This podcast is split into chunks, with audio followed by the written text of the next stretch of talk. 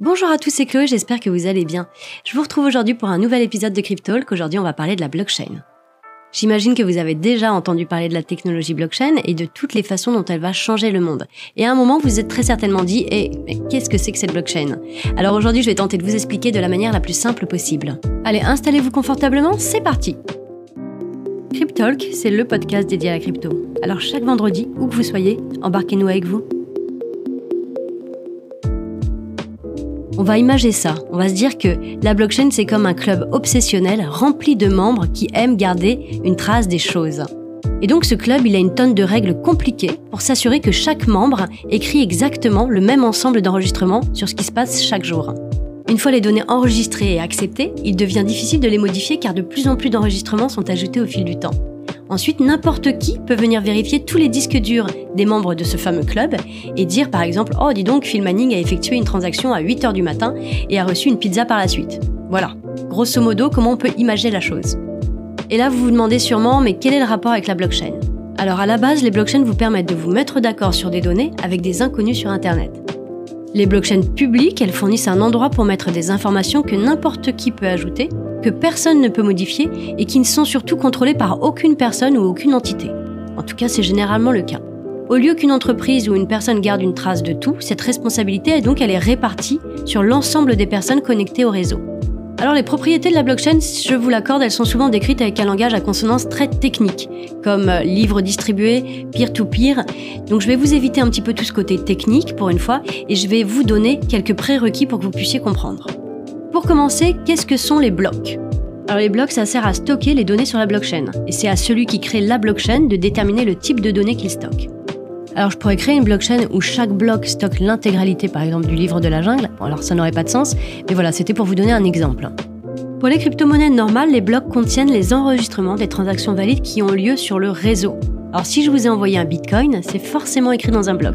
Si vous m'envoyez en retour 10 bitcoins, merci beaucoup au passage, c'est dans un bloc également. En fait, vous pouvez imaginer les blocs comme des boîtes de reçus. Et la chaîne du coup c'est quoi? Alors disons que je viens de créer une nouvelle blockchain. Le premier bloc, il est là. Ensuite, vous avez le deuxième bloc qui arrive et qui dit le bloc devant moi est le premier bloc. Et vous avez le bloc suivant qui dit le bloc devant moi est le deuxième bloc. Et ainsi de suite. Vous avez compris où je veux en venir. Du coup, ça crée une chaîne de blocs qui se valident les uns derrière les autres. Et donc, c'est ce qu'on appelle la blockchain. Alors là, si vous êtes un expert en blockchain et que vous arrivez sur mon podcast, vous allez vous dire que c'est hyper réducteur et que c'est très très simpliste comme explication. Mais après voilà, c'est le but, comme je vous ai dit, je ne voulais pas rentrer dans la technique, donc je ne vous parlerai pas des blocs orphelins, ni du temps des blocs, ni des forks, etc. Il faut savoir que la blockchain est très complexe puisque le système doit pouvoir gérer des millions de personnes qui l'utilisent dans le monde entier. Donc après voilà, on peut essayer de comprendre, mais on n'est pas forcément obligé d'en connaître toutes les complexités. Alors quand on parle de la blockchain, on pense souvent qu'elle ne sert qu'aux crypto-monnaies. Alors oui, mais non. Les crypto-monnaies sont construites à l'aide de la technologie blockchain et elles sont de loin l'utilisation la plus connue de cette technologie. Et à ce stade, vous avez très certainement entendu parler d'au moins deux crypto-monnaies, Bitcoin et Ethereum au moins. Et donc chacune fonctionne sur sa propre blockchain, mais il y a aussi des centaines d'autres blockchains. Il y a aussi d'autres use cases, d'autres cas d'utilisation, mais ce n'est pas l'objet de ce podcast aujourd'hui. Donc là, vous allez penser que la blockchain, elle sert à s'enrichir, mais en ligne, pour faire un gros raccourci. Est-ce que c'est ça? Eh bien oui, c'est vrai. Les tonnes d'argent qui sont investies sur la blockchain sont ce qui retient beaucoup l'attention. Mais la technologie blockchain ne se limite pas seulement à des fins financières. Techniquement, n'importe qui peut créer une blockchain pour garder une trace de n'importe quoi. Donc il pourrait vraiment y avoir des blockchains infinies. Il y a aussi des entreprises qui gèrent leur propre blockchain, ce qu'on appelle des blockchains privées, et les cas d'utilisation sont vraiment très variés. Et même si vous ne suivez pas l'actualité de cette technologie, la blockchain vous concerne quand même. On parle beaucoup de blockchain en disant que ça va tout révolutionner et que ça pourrait être le prochain Internet. Je suis sûre que vous l'avez forcément déjà entendu.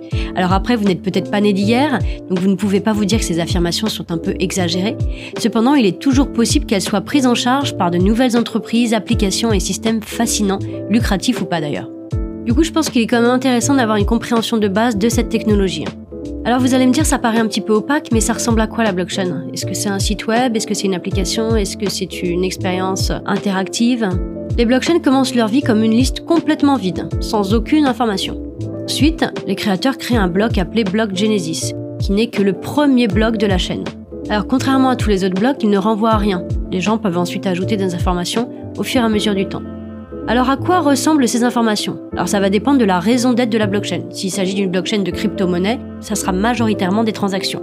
Mais alors s'il s'agit d'une blockchain destinée au suivi de vos parties de pêche par exemple, ça sera probablement un peu plus différent.